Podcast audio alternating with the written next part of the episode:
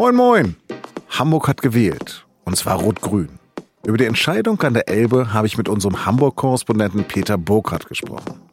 Sie hören auf den Punkt. Mein Name ist Lars Langenau. Schön, dass Sie zuhören.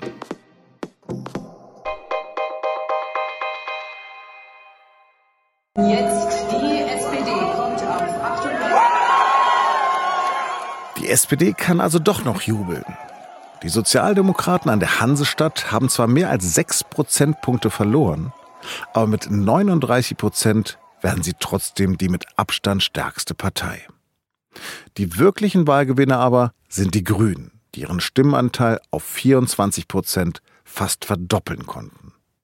Gemeinsam mit der SPD wird es wahrscheinlich zu einer Neuauflage von Rot-Grün kommen. Die CDU hingegen kommt gerade mal auf 11 Prozent. Zur Erinnerung.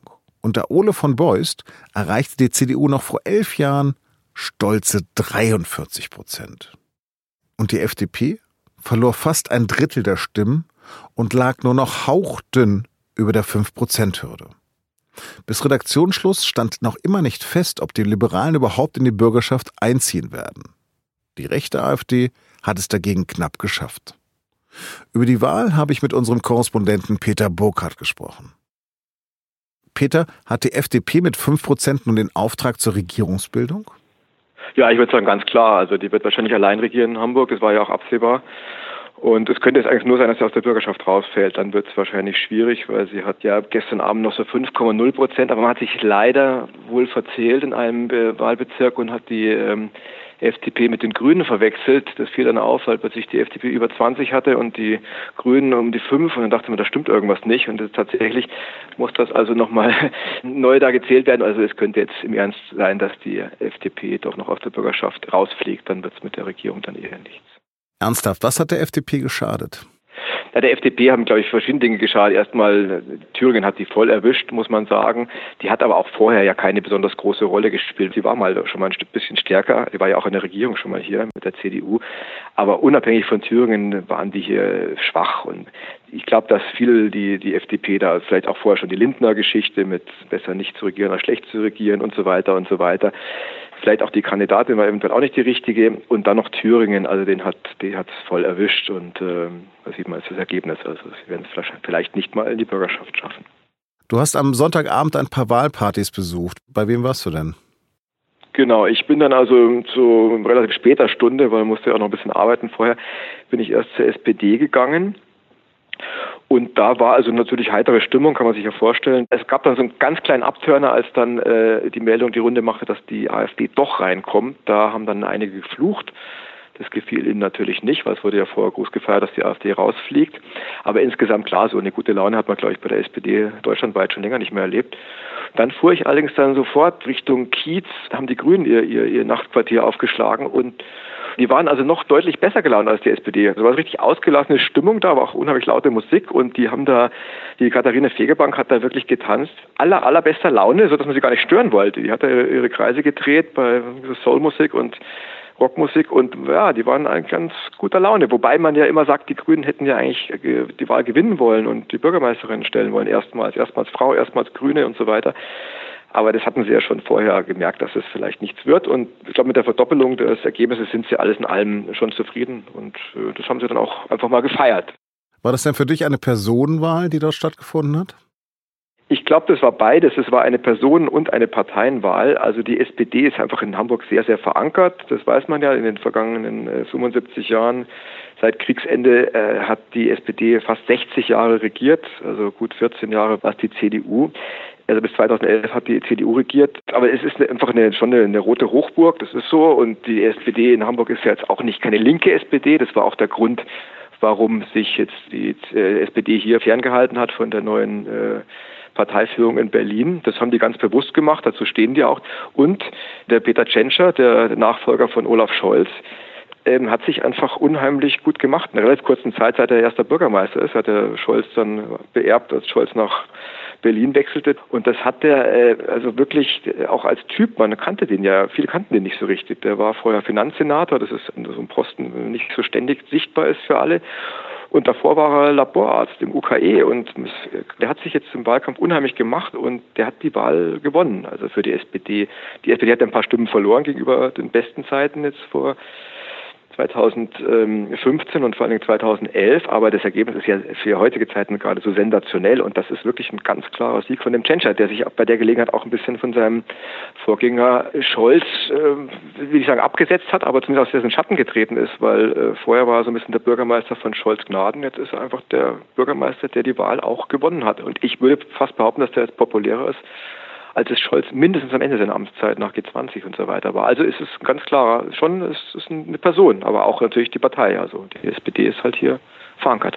Gehen wir nochmal ganz kurz zu Scholz. Ermöglicht ihm das Ergebnis, jetzt Kanzlerkandidat seiner Partei zu werden?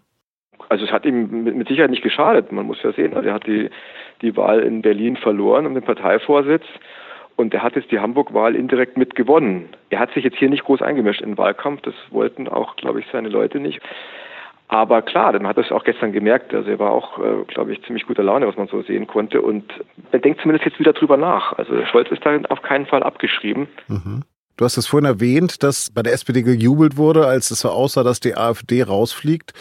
Äh, jetzt sind sie mit großer Wahrscheinlichkeit drin. Prozentual hat sie verloren. Aber hat die Partei wirklich Stimmen verloren? Ja, sie haben Stimmen verloren. Nicht wahnsinnig viele. Nach diesem Stand wären es um die 3000. Und ja, es sind also gut 200.000 Wähler. Das ist natürlich schon, äh, nachdem auch was, was jetzt alles passiert ist, muss man wohl zur Kenntnis nehmen, dass es Leute gibt, die denen offensichtlich alles egal ist und die die einfach trotzdem wählen. Mhm. Aber sie spielen in Hamburg äh, keine übermäßige Rolle, das muss man ja auch sagen. Also sie hatten sechs, gut sechs Prozent. Genau, warum konnte die in, in Hamburg nicht resuieren? die AfD? Weil Hamburg einfach eine Stadt ist, die äh, mit rechts nicht so arg viel anfangen kann. Das ist eine, eine liberale weltoffene, aufgeklärte äh, Stadt, die einen großen Anteil an, an, Migranten hat und zwar schon seit jeher. Das ist eine Hafenstadt einfach, das geht ja schon seit Jahrhunderten so im Grunde genommen. Natürlich gibt es Leute hier, die ausländerfeindlich sind, logisch, aber es ist insgesamt ist das hier nicht das große Thema. Aber ihre 5% scheinen sie irgendwie über die Bühne gerettet zu haben. Aber Hamburg ist sehr stark geprägt von einer extrem starken SPD, einer zunehmend starken Grünen und man sieht ja auch, dass die, die CDU sich hier so schon enorm schwer tut, um es mal vorsichtig zu formulieren. Trotzdem ist es so ein bisschen enttäuschend für viele, dass wäre sehr so ein Zeichen gewesen, Hamburg schafft es dann. Da ist die AfD das erste Mal, glaube ich, in den Deutschen Landtag eingezogen. Sie wird es das erste Mal rausfallen. Ist aber nicht passiert. Peter, vielen Dank für diese Einblicke. Super, danke dir. Und jetzt noch Nachrichten. Beim Rosenmontagsumzug im nordhessischen Vollmarsen bei Kassel ist ein Auto in eine Menschenmenge gefahren. Laut ersten Informationen wurden mehr als zehn Menschen verletzt, auch Kinder. Laut Augenzeugen fuhr das Auto etwa 30 Meter weit in die Menge, bis es zum Stehen kam. Der Fahrer soll noch Gas gegeben haben. Laut Polizei wurde der Fahrer festgenommen. Ob es sich dabei um einen Unfall oder einen Anschlag handelt, war zunächst noch nicht bekannt. Die CDU wird die Nachfolge von Annegret Kramp-Karrenbauer doch früher regeln. Auf einem vorgezogenen Parteitag am 25. April in Berlin wird der oder die neue Vorsitzende gewählt, sagte AKK am Montag. Sie erwarte dabei eine Kampfabstimmung der Delegierten über die Kandidaten. Regionalkonferenzen gibt es diesmal nicht. Das Verfahren habe sie mit Norbert Röttgen, Friedrich Merz, Armin Laschet und Jens Spahn abgesprochen. Offen bleibt, ob mit dem Verfahren auch eine Teamlösung möglich ist, wie sie etwa Laschet favorisiert. Es gibt immer mehr Corona-Infektionen außerhalb Chinas. Nachdem in Italien drei weitere Todesfälle bekannt geworden sind, die Zahl der Infektionen in Südkorea sprunghaft steigt und auch im Nahen Osten viele Fälle gemeldet werden, sind die wichtigsten Börsen in Europa um mehr als drei Prozent eingebrochen. Gesundheitsminister Jens Spahn sprach von einer geänderten Lage. Die Epidemie sei in Europa angekommen. Es sei möglich, dass sich das Virus auch hier ausbreiten werde. Deutschland sei aber bestmöglich vorbereitet.